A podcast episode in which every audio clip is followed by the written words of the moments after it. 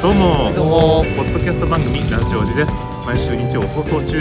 40代おじさん3人によるポッドキャストラジオ番組です仕事恋愛サブカルチャーから身近にあったバカ話などを和気あいあいと話しています司会の磯山です山です。バカです。はいまあ実はね、出だしを変えたんですよ。はい。我々もう全員40代になりま初して、心者じゃないだろうと。まあまず30代じゃない。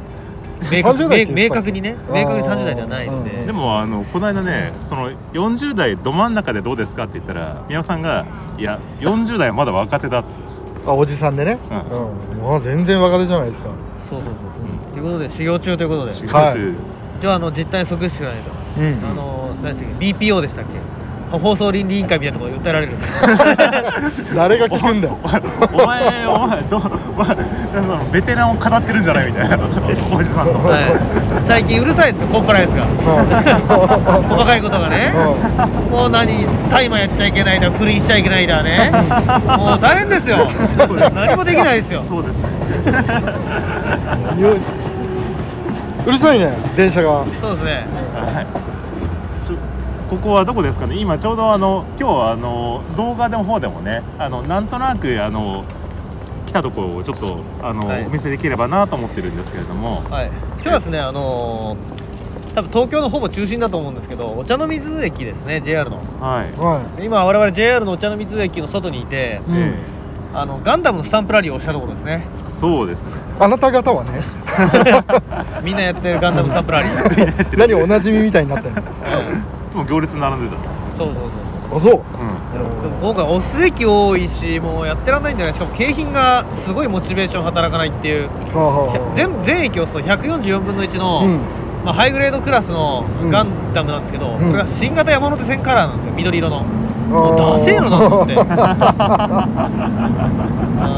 あ、っていうので、はいまだ6駅しか押してない何駅あんの全部押すと。 50駅ぐらいやったかな辛いわ。ん、でもなんか9駅だけ心折れるわばなんかステッカーみたいなのが、うんとりあそうえそうそず参加賞的にもらえるっていうそのそのダサいガンダあムのダサいさらにダサいステッカーをもらえるで、全駅押せば、ガガンプラがもらえるとなるほどガンプラ欲しいですけどねうん。全然白いやつじゃないっていうそういいそうじゃん、塗り直せば。そうそう普通の色にねそう、普通の色にね。元に戻せばいい。うん意味なし。今日なんかねあの、うん初めにあの宮山さんがね、はい、うんあなんかロケでもしたいとそうなんですよあ大したことじゃないですけど、はいちょっとあのご飯食べたいなと思ってみんなでえー、なんかでぜちょ全然情報を教えてくんないのでちょっうんと秘密ですって言われてきたあのんですよー心から今思ってることは、ご飯食べるぐらいは言っといてほしかったよねだって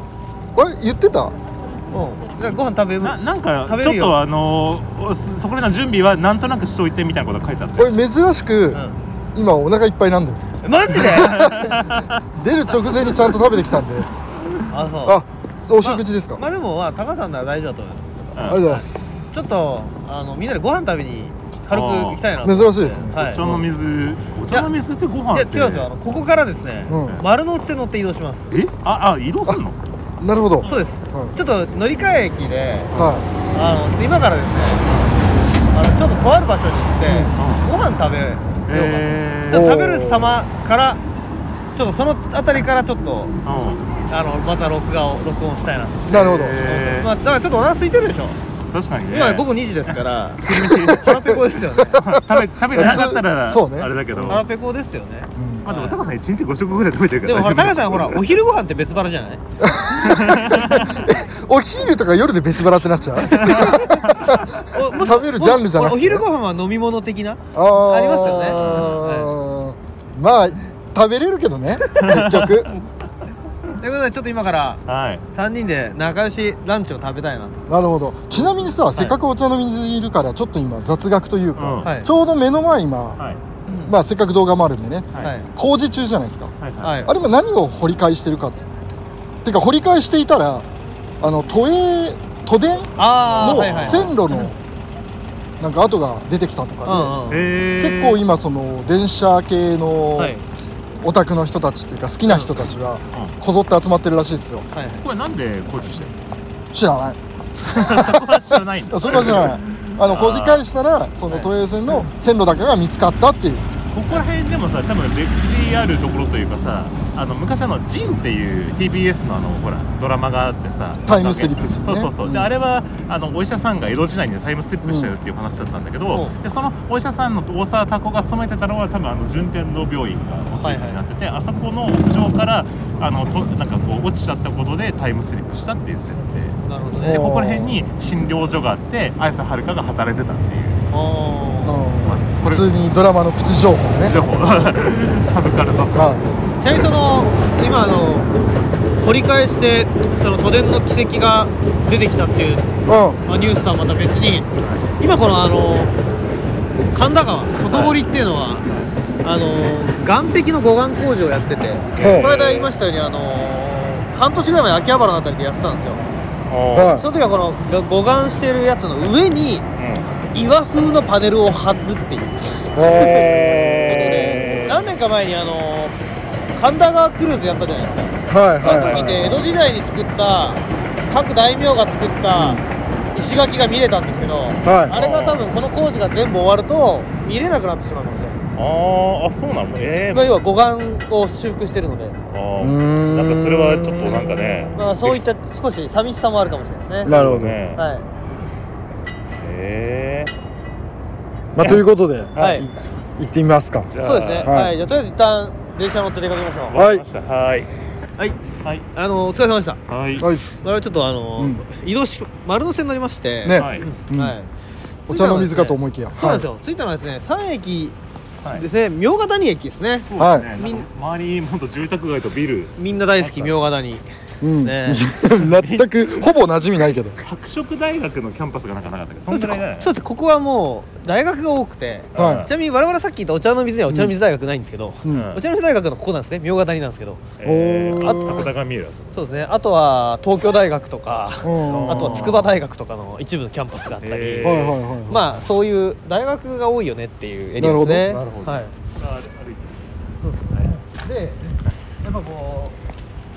うちょっとうん我々も少しね、うん昔は金がなかったとうん安いもんしか食えなかったと、うんでやっぱやっぱり社会人になって、うんやっぱ休日のランチぐらいは、うんいいもん食いたいなっていうふうほうにだんだんなってきますよねまあ皆さんほら少しずつうんこう経済的にも余裕が出てきたりとかしてまあまあ少なくとも3食食べれる生活になったよ以ね前以前は ね以前はねねほら醤油かけただけのご飯とか そうそうそうそう貧乏ちゃまみたいなご飯をねそこの相対的にっていうのがあるよね食べたりとかスパゲッティを茹でてマヨネーズかけて食ったりとか、うんバター入れたらごちそうだったねうんで我々そこでいよいよちょっとその今日ね皆さんにリッチなご飯を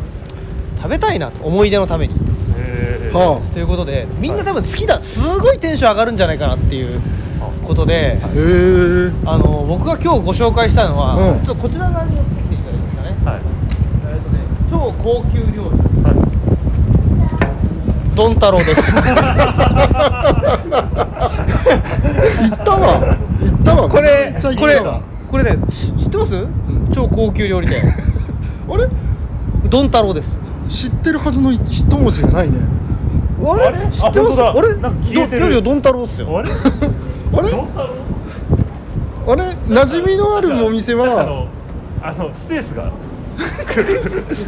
あのですねキャラクターとドンの間にあのですねうんスペースが新宿とか中野界隈でお住まいだった人にはおなじみなんですけそうどですねあの中野駅も前がのすごい安い牛丼チェーンといえば、はいはい我々にとっては牛丼太郎ですよ ね高円寺の駅前とあかったねそうですうねん野方の駅前とか、うん西新宿ありましたね、うんあれ実はね、うん会社潰れたんですよあそうなんそうだなんだなくなっちゃいましてへーえでところが、うんはいその従業員の人たちが、うん店を一部買い取っておう運営してるお店があるんですよ従業員が自分で買い取ったのそれが1店舗だけ存続してるんですえーそれがドン太郎ですえ一店舗だけ存続してるよここのお店しかないんだないですあじゃあ現存する唯一の でここうん当時の食材と、うんはい当時の食器とかをとそのまま使ってそのまま運営してまおーすですのであのマーク、うんあのドン太郎くんいますよね うん牛って書いてますね牛太郎くんかなうんあれもうそのまんまなのあれあそこの牛はいいんだあれちょっとね違うんだと思うんですよねなんか多分商標とかの問題ですか ねあーあの牛丼太郎といえばさ、はいしょ初めて宮山さんに連れてってもらった時が衝撃だったのがあの納豆丼ねはいはいほうありますよそんな ありますよこ こそんな名前のものがあるのっていう、あそれをねお金出してね、うん提供されるのかとうんおはまあ飲む前に行ってたねそのお金がないから一回飲み屋で飲んで食っちゃうとちょっと高いからおなお金が上がっちゃうよっていうことでね、うんうんうん確かにそういうことしてましたね、うん確かうん昔中島ロマンが同じようなことしてて、うんあのにらみ納豆とかにらみ豆腐ってあるんだけど、うんんあの居酒屋で金がない時に、うん酒飲む時にう頼んだら、んこれはおつまみじゃなくてにらみってことグググって納豆をにらんで飲むで言うやつだったら一粒つまんで飲むっていうにらみ納豆っていう つまみじゃないなるほどねそのニラじゃないってそうそうそうそう。でまあそれと同じかような感じですね。いいはいうんそうなるほど当たって金が来るからねっていう。とうんいうことで今日いちやょーっと今日ははいざわざわするどうこれいやいい、でしょ？うん、であね聞かないといてよかったわう。うんん確かにねということでちょっと今日うんはうんみんなでご飯食べよう。あーこの20代の時のねご飯をいただきましょ最う近かしちゃったんだよこれ。ああじゃあ入りますかあーちょっはと待ってあのメニューをあこれ久々の大好物ありますよ。い納豆セット納豆納豆丼220円。はい、えーということでですね、えー、と一通りあのロケが終わりましてであのー、カラオケボックスに来ました、はい、うん我々先ほどあの明ヶ谷まで電車で行って、うん、そこでちょっとうんランチを食べてですね。うんうんうんでその後ちょっと歩いてまたほぼお茶ほぼお茶の水のあたりまで帰ってきたと。そうね まあそういうツアーでしたけど、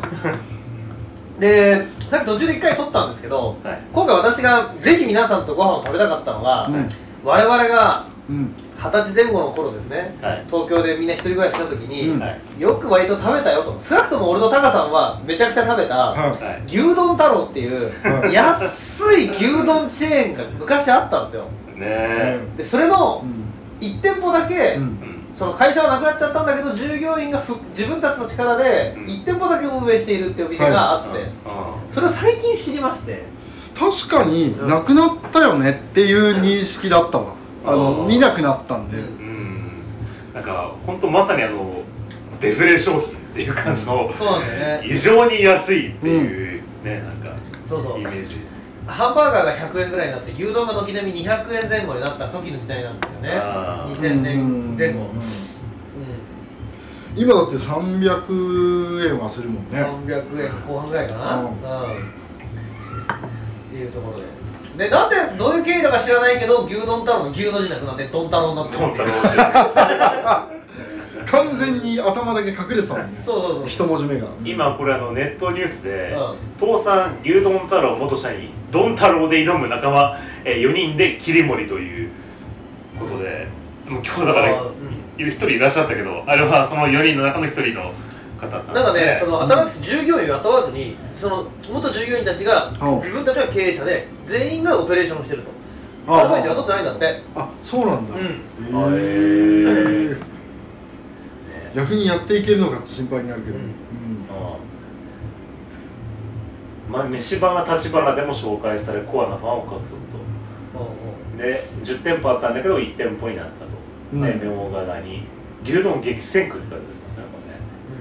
これねで、まあ、牛丼が290円うんカレーが270円納豆丼が220円というまあこの牛丼太郎といえば納豆丼みたいなねうん昔、納豆丼200円で牛丼250円だったイメージなんだけど、そこあーからすると若干の変動はしてるけど、でも逆に、若干しか変わってないっていう、いまだにね今だにね120円で食べれるすごいね。うんへその要は、まあ今日久しぶりに食べて、うんそう思い出したよ、うんはっきり言って、うん要はそのもともと牛丼という食べ物自体が割とチープな食べ物で、うんファストフードの定番みたいなとこあるんだけど、うんその中でもやっぱ最底辺だったなっていうのを思い出した あうんうんうんああののそう改めて思い出したのはあの時期に、うんそのお金がない時に、うんあのお金がある時は俺吉田行ってたわと思って 吉田が贅沢品だったなと思って あなあんでかお金がないと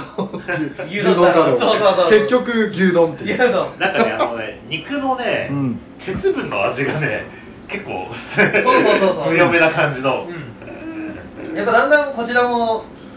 少し下がね変わってきていて、そうねうんやっぱこれは違うなっていう感じがあったんだけ どでも当時はあれうまいうまいってねそう食べだね食べてたねうんねまあなんかどっちかっていうとお腹を膨らますために食べてた感じだったけど、うんうん、当時からうんでも納豆丼こんなに安いんだありがとう宮正みたいなそれ聞いて紹介してもらった 時そんな気分だったねそうだね味噌汁もついてくるしねうん何回かそうらつそういてきてそうるしそう、ねうんうであの自炊、まあ、してはいたけどやっぱ一人暮らしだとそんなにないからそれでもああいうふうに納豆とか出してもらえるっていうのがなんかちょっとこうホッとする感じもあってんそうな当ん時はなだんねかでなんかその味噌汁がついてくることが当たり前だと言って甘やかされてたね牛丼太郎にうんそ二うだ十ね歳ぐらいにねうで吉牛にちょっと行った時にはんそう確かにねあれうんなんでなんで別料金なのってあそうそうそうそうそうそう来ねえじゃねえかっていうでもなんかやっぱ大人になったなと思うのはその牛丼食べる時にも漬物をちょっと買っちゃうとこ ろああれプラスアルファで買ったプラスアルフプァラスでアルファあーあの当時はそんなことしなかっただろうなと思って僕は今日だからあの野菜サラダセットをうん買ったので、まあ、それはやっぱこうあのなんつうのサラダファーストでちょっと健康のことを考えてっていう多分ともし牛丼太郎に足しげく通ってた頃は、はいそんな金あるなら大盛りでしょそうだね何かを増やすなら米を増やすそうねう、んとりあえず炭水化物を取らなければっていうなんか、うんそれは生きるためにみたいだなってややもすると一日一食とかでこれだけとかで生活してたわけだから これ一日で飯食おうってこれだとのなんか飲み屋で飲む何かみたいな、うんうんうんすごいね新しい看板を作る資金もなかったからとりあえず牛をテープで隠せばいいかと思ったって書いてあるマジでそういう理由なのね、えじゃあ今のお店の名前としてはドン太う郎ん、でドよンろしい太です郎かじゃないですかドン太郎なんじゃないですかね運営会社が変わったからって賃貸契約も結び直されましたって書いてあるのか看板作り一回変えたいけど変えられないからみたいな書いてあるなんかねちょうどそれが2016年だけど2020年の今現在も特に変わった様子変わはった様子はなくそうだねまあでも思い出の話だね本当にねそうだねう俺これの存在した時にもうすっごいで去年の年末ぐらいにこの存在知ったんだけどうんもう行きたくて行きたいしょうがなかった んだけどいつ行こうかと思った時にこれもラジオじゃんけんだなと思ってもう割とずっと我慢してたのよなるほあどれっていうことでもしかすると知ってるかもと思って、っていうのはこのこの記事もそうだけど2016年の記事だけど、うん俺のちょ情報キャッチが古すぎたなと思っててあーなんだよ知ってるよって言われてもいいように、うんギリまで伏せといたのよそしたら、うんでもねどっちかが知ってるっていう可能性はあそうそるううそなるほど、う、うんいや知らなかったなんかいつまにかどっかの時点でなくなったのかなっていう認識だったねなんかね、そうそうそう九州合併とかさそういう感じの、僕だからそんなに店舗知らなかったんで当時高円寺の駅前だったあっあったねたけどうん高円寺ってなんかその再開発じゃないけど結構綺麗になってるね今あそうなんだ、うんでへそれは消えるわなって思ってまた駅前の細いとこね、うんカウンターしかないとこでね朝そうそうなんだよー朝ねなんかあのどかたのおじさんとかがね漫画ポーズで飲んでるってイメージのあれだねまあうん土方というよりもやっぱりあの金のないその若い人たちが食ってたり、そう一人暮らしのサラリーマンが出勤前帰宅後にうんあ一ー人飯っていうイメージがでやっぱり今日もねさ、あのお店入って食べてる時にもやっぱり客層が若いじゃんうんそうだね、でだからちょっとその人たちを見てて懐かしくなったでしょああ当時自分たちが食ってたなっていう僕はその高円寺もそうだけど野方っていうねうん西武線の駅住んでて野方の駅前にあってねうそうそこが並びが松屋があるんだよねんうんあってで松屋じゃない隣がフランス製でさ、うんフランス製でも松屋でもなくて牛丼太郎っていうでもまあ当時から別になんか経済状況がそんなに変わってるわけではないけどその牛丼太郎が微妙に値上がりしてるのがちょっと悲しかったなっていうなんかその時代を感じるというか、あでも逆に言うと値上げ幅が小幅で嬉しかったけどねああ、あの当時だから5%消費税がとかうんで多分ねでしょだからまあそこからなんだよ確かにそこから倍値上がりしたけど20円しか上がってないっていうのは企業努力だよねこれそうそうそうそうなんじゃないうん結構だって軒並み値上げしたよね値上げしてるよねう、ん牛丼今って吉野家っていくらぐらいですか吉野家って380円とかあそんなにするそれぐらいかなあ当時500円以上で飯食おうとは思わなかったからねそうだねうんだったら買ってきてそうそうそうーそうああのパック飯が出始めたことで佐藤のご飯とかさうん100円ショップで売ってるから、うんパック飯とじゃあ100円のシューマイとかのものを買ってくると200円で1食食えるっていうのが家で食べる簡単に食べる食事のうんよくある良さだった俺的にはねーそれと同ランクだったのそう 200円台ねそうね、うんちょうどねそう家でパック飯とな冷凍のシューマイ食うよりは人が出してくれた味噌汁がついてるみたいなあああったかさがあったかさがあるからはいねっていう、はいあーなるほどねうんゼロ2003年の BSE 問題が発生して、はいアメリカの牛肉が不足した時には大手が次々から販売を停止する中豚肉を混ぜることで牛丼の販売を続けたと牛丼じゃねえよ 何丼だよそれそれ大丈夫ですかあの偽造問題みたいなことになってきませんか あそれで丼太郎じゃんあなるほどねだったら消さないといけいなやい この後に記事があってしかし店内で当店の牛肉には豚肉も使用していますとここで知ったところ来店者から不満の声が高くだってちょうどさそのぶ牛丼やめましたって時に吉野家も松山確か豚丼豚丼を売りやっ始てめたたかかららねねねだから豚も豚肉も使用してんのに牛丼って言っちゃったらそれは騒ぎになるもんねそうだねだあーから合いびき丼とかねなんかそういうあーなんかそういうのしでてもほらそこで今度高価な国産牛肉に繰り返えて牛丼販売続けるってすごいね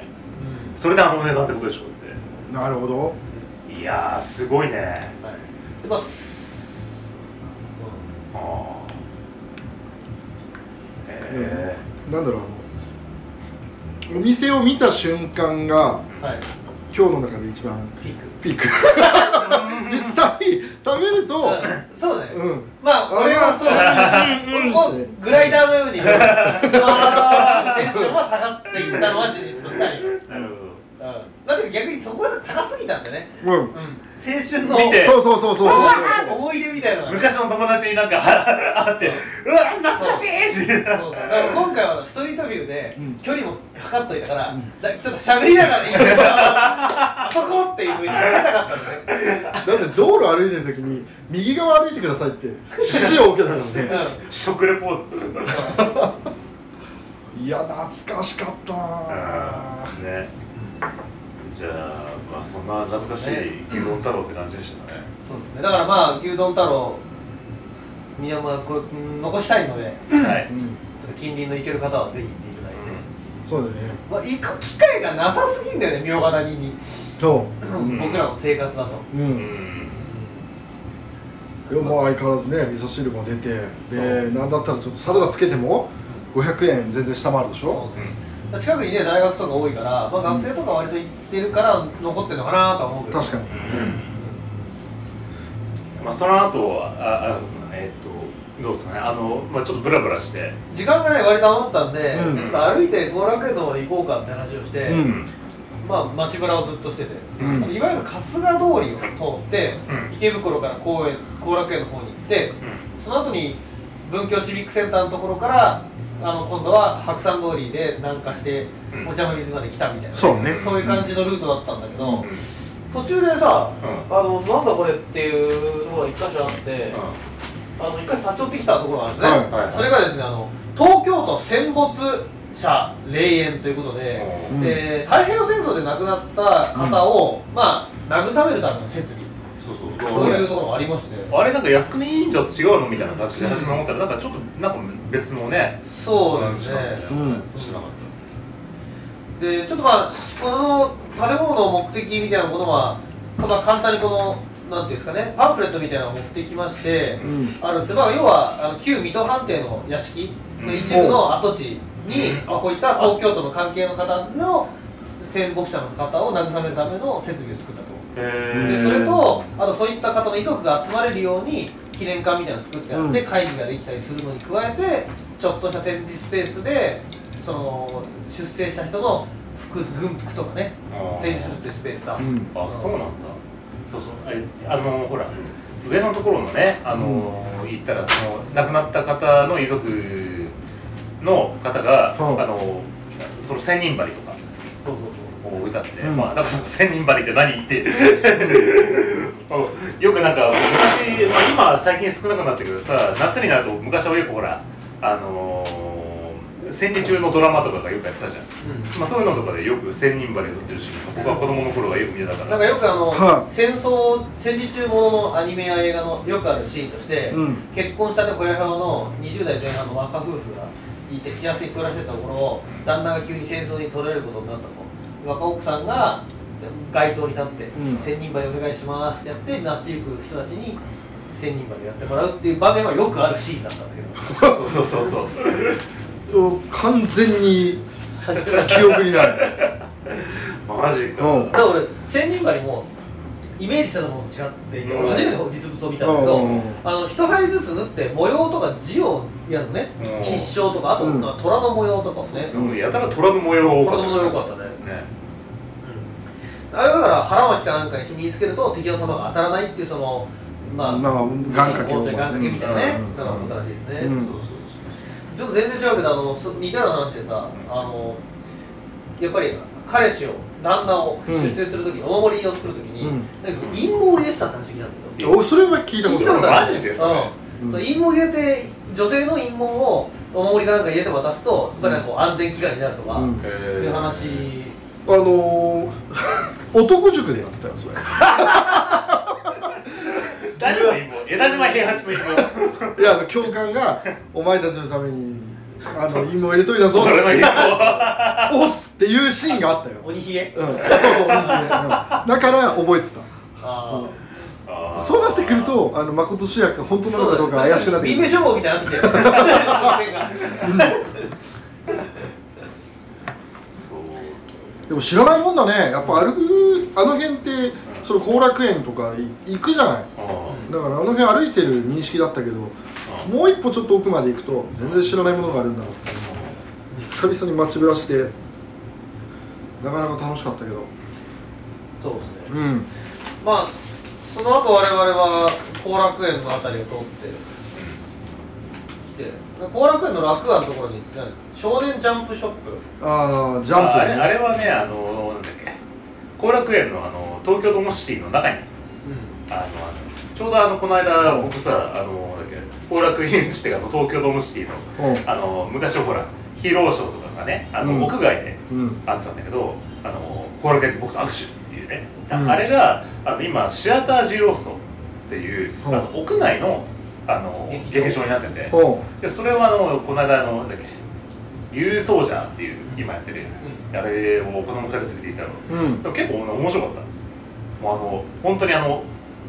3階か4階ぐらいの高さから、んバンバンバンバン人がジャンプしたりとかする感じになってすごいアクロバティックでおうでしかもあの最後なんかおお正月公演だったからあおのうなんだっけお年玉ほ落としまくない ヒーローが落としまくね って 買収してんだけうんど僕と握手ってついでにいくらって、あの中の人うん本人がうんあの何人か出てきてででちょっとショックだったのがその中であのな何人かで男のヒーローが出てきたんだけど、うんぶでなんかねブラックとグリーンと、えっとうんゴールドが出てきて、うんででも僕はねなんかねそのブラックがね今ねちょっとあなんつうかなあの寡黙な、うんこうなんかこう 男っぽいキャラみたいな感じの、なんかいい感じのなんか男らしい感じのなんだけど実際ちょっとその本人が出てきて喋ったらすごいなんかこうちょちょっと若干あのなんつうかな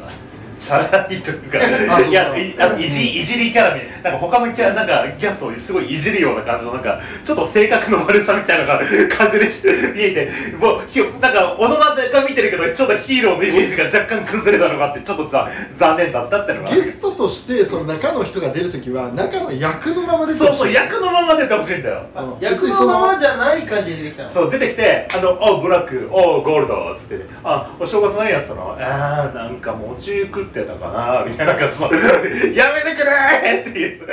それは残念だねそうそういうノリで会話はしないでくれっていうさ、感じ若奥さん多かったお客さんに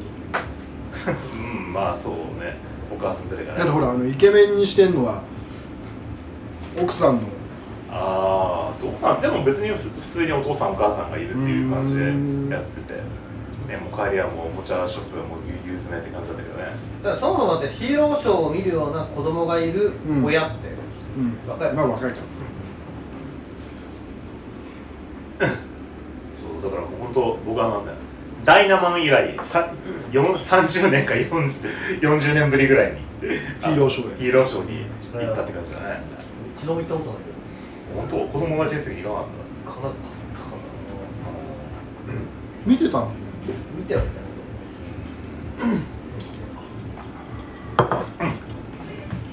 そんなもんそそこうですね今あれですねじゃあ一個だけ俺ちょっと話題提供しようかなと思ったのはい、はい、あのさっきほらあの戦没者慰霊の話があったじゃん戦没者者慰霊の慰霊説なんですけどさ、で俺さ俺前この間の収録の時にちょっとだけ話したんだけどうんあのほら自分の家のことをちょっと調べてみたいな話したの覚えてるそのルーツとかねそういったものそうそうなんかアプリでやってたよねそうそうそう、うんであのそれはまあなんでかって言ったらさ、うんあのおじいちゃんのあの手記が出てきてはい、あの要はそれはおじ手記が出てきたのをおじさんが自費で出版してであのなんつうのあのまとめまとめたものがあって、でそれを読んだらおじいちゃんが、まあ、いついつ生まれてでこう戦時中にどこに出兵して、うんでどこどこでやってたみたいなことがうん出てきてさ、うんではあとか思ってて、うんでそこからこういろんな親戚のこうこうなんつうのを調べてってで家系図をずっと作ってたんですよ、でまあちょっとこの間ねあの見せたのもあったんだけどでいろいろね調べていくうちに新資料がいっぱい出てきてうんうんでファミリーヒストリーですかそうそうファミリーヒストリー泣いていいですか僕 えあのね結果的に言うとねあのイサヤマーケがね、はい大体230年ぐらい前まで遡ったのあすごいね一気にいったね そうでちょっとこの家系図見る名前言わないでねそれ僕とかの個人情報だからもうあれですけどねまあ個人って死んだ人の情報だよし信頼そうだねそう個人の情報そうじゃなくても比較的珍しい名字だからねそうそうそうこれがおうちの家系図その今家系図アプリみたいの見てるけどピコンピコン光ってるのは何あそれ中あの誰を中心にこの図を見るかっていうやつででおまあ俺がここにいるわけだお写真付きだそうそうそうおうででこあのこれいいね上からで火をえっ、とシリをシリ呼んでますけどえっ、とおじいちゃんで今光ってるのがひいおじいちゃんねほでその上にひいひいおじいちゃんがで,、はいはいはいでこの人は1846年生まれおうであのお今回気づあの調べて気づいたのがあの僕の伊佐山家はあの女系だったっていううほうあじゃあほ元は向こうだったね元は元はまるまるさんだったんだけど、はいあのおばあちゃんが娘あ婿をもらってうん今の伊佐山家につながってるってことへーはいなはいるほどねでその上とひいひいひいおじいちゃんのうんのひいひいひいひいおじいちゃんはいおうが、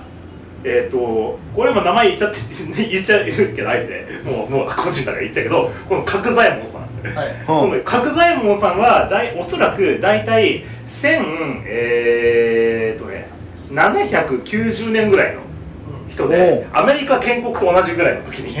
はい生まれた人です。うんあここまで遡ったここまで遡れたっていう。えーすごいねすごいうんうんうしな写真ないじゃん写真ないよ。ここれはなんでこれ分かったかっつったら俺のおじいちゃんが僕と同い年ぐらいの頃にやっぱ調べたくなったらしくてうんその時の役所とかにいろいろ調べてその時の登記簿とかをあの辿ってったらここまで辿れたっていう資料が出てきてそうおそじいちゃんおじいちゃんの資料をもとにうそうそうそうそうおーええー、と思ってさこれドラえもんだとしたら今から行くやつだよこじゃあちょっと見てみよれ見うてみようってそうそうそう面白かった何をしてる人とかまでわかるのこうーれんかと角さんね何してんのいやえっとねもうひいひいひいおじいちゃんぐらいまでになると何してる人か分かんないなんかあの、まあ、僕はまあ福岡の生まれなんだけど、うんそのそこに来るそそのもっと福岡県のもうちょっと南の方からにいたらしいんだけどその辺りでどういうふうに何をししてたかっていうのはよく分かってないおいうい感じかな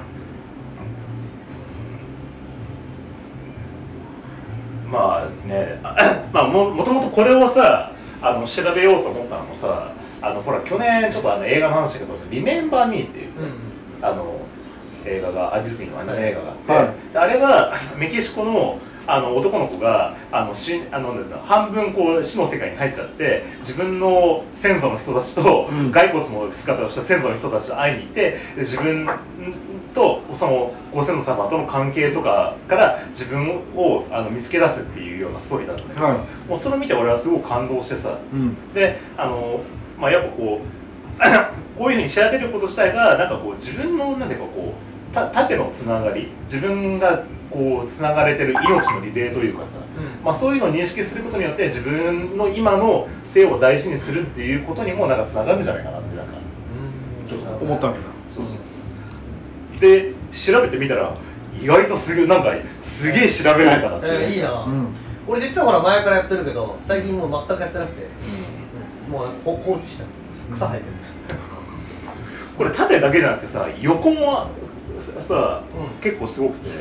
このおばあちゃん系の親戚もものすごい数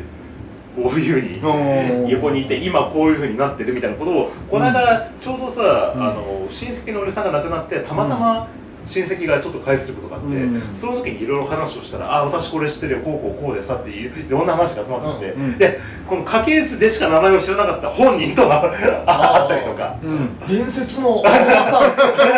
うそう。 あなたなんで何月生まれの両出身のおばさんそうそういう感じで、あー名前だけ知ってますって、あなたみたいな。写真撮っていいですかあそうそう、だから写真撮らせてもらって。で、実際その、会ったおじさんにちょっと写真撮っていいですかって言って、 その、葬式の時に撮った写真っていうのとか。まあ、面白かったよ。どうですか、皆さん、こいやいいと思ういいと思うというか、これはやりたくてまあ前々からちょっとコツコツやってんだけど う。皆さん、はい、あの、自分で手で描いてくれて。手っていうかあのなんていうのサックスソフトみたいなのでやってるけどそうそう仕事で使うようなソフトがあるからそれは何やその自分の宮間家の方法なんとか全部とりあえず知ってる範囲のとりあえず全部あそうなんだそれはそのあの親戚とかに当たってどうぞって言っちょてっとなんか話があるときに聞いてっていう確かに親戚で集まった時にこれを作ろうと思うみたいなことを言うとうんわ割とね盛り上がる盛り上がりそそううだそねうそうそうで盛り上がるツールとしていいなと思うそうでこれ実際これ作ってみてでその親戚に「できたから」って言って送ったらもう結構やっぱ喜ぶんだよねみんなねだろうねうん何これすごいっつってでもこのアプリも結構簡単にできるからこれあのすなんだっけな「すいすい家系図」っていうアプリなんだけど、まあよかったらちょっとラジオのホームページの方にもリンク貼っとくんでよかったら皆さんねあのやってみたらいかがでしょうかうんいいんじゃないですかねそうそうあのすっかりあの「ドラクエウォーク」でアプリう飽きた頃にこれをやり始めたらこっちの方にはまってしまったっていうんいやいいんじゃないですかそれから中心になって動きが変わるのもいいね見やすくていいよねそうそうそうそうだからあの一気に全部の図はやっぱ表示できないんで、うんあのいろんな関係のどこを中心にする人によってるから、だからこの要はおじいちゃんを中心にしたおじいちゃん系の親戚も分かるしこのおばあちゃん系果てはこのひいおじいちゃん系のところでっていうことはあよく出てくるあの名字の人はあは親戚だったんだとかさおおそういうつながりでなんかこう出た人いるその著名人まあいるんはいるんだけど、うんなんかこう個人情報で言えねえけど そのまあまあそうまあいまうあ人もまあまあまあいるかいないかまあいるまあいるまあそういう人も出てきたりとかね、うんうんしますよなんか、ちょっと そうそう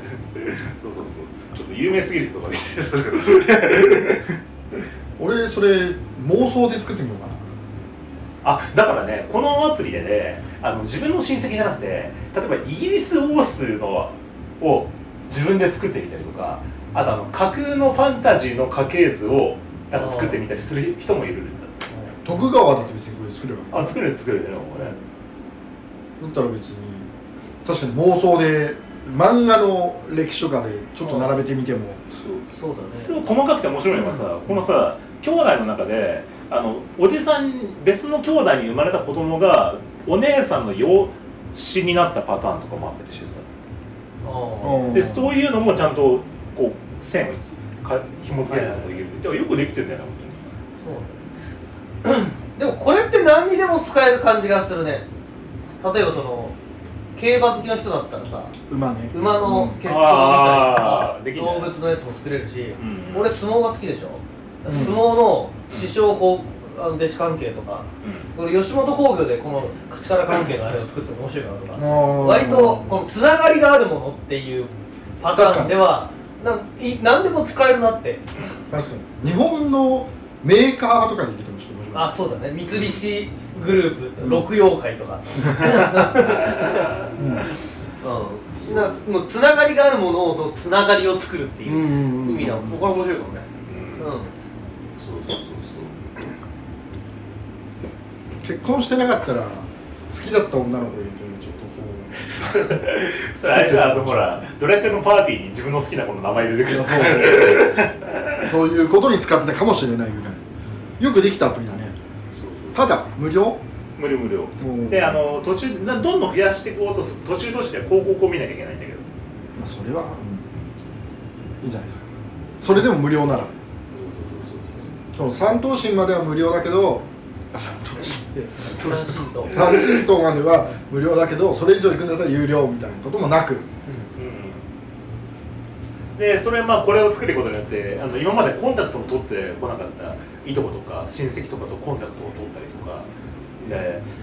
で もしたりしてでもまあそのおじいちゃんの式読んで結構まああのまあ面白かったとか結構いろいろ衝撃だったのもその要はあの戦中の話とかねもう苦労した話とかが出ててその食料に困って、あの当時その戦時中 兵士として行ってた、あの宿泊先の田舎の家とかにあの戦後にわざわざ、あの僕のおじさんとかあの小さかった、あのおばさんとかを連れて、あの長旅でなんとか食料取りに行った話とか、まあ、そういったことを細かいエピソードとかも教えてさ。えだそうするとああそっか自分の命はやっぱこう自分だけのものじゃなくていろんな人のいろんな人生の上にあるんだなってことをこう うんそれは好きだよね俺のおじいちゃん戦争行きたくないっつってそのいかに戦争から修正しなくていいようにするかっていううんもう偽装で事故をして怪我診断書書いて戦争を免れたみたいな話しか知ら ないから、でもそれもそれも流れないまあ一個ファミリーヒストリーとかねだってこういうのでも見なければ、一番右に写ってる人と伊佐山自身は偶然会ったとしても全く気づかないよね全く他人として接するわけじゃん そうだねまあ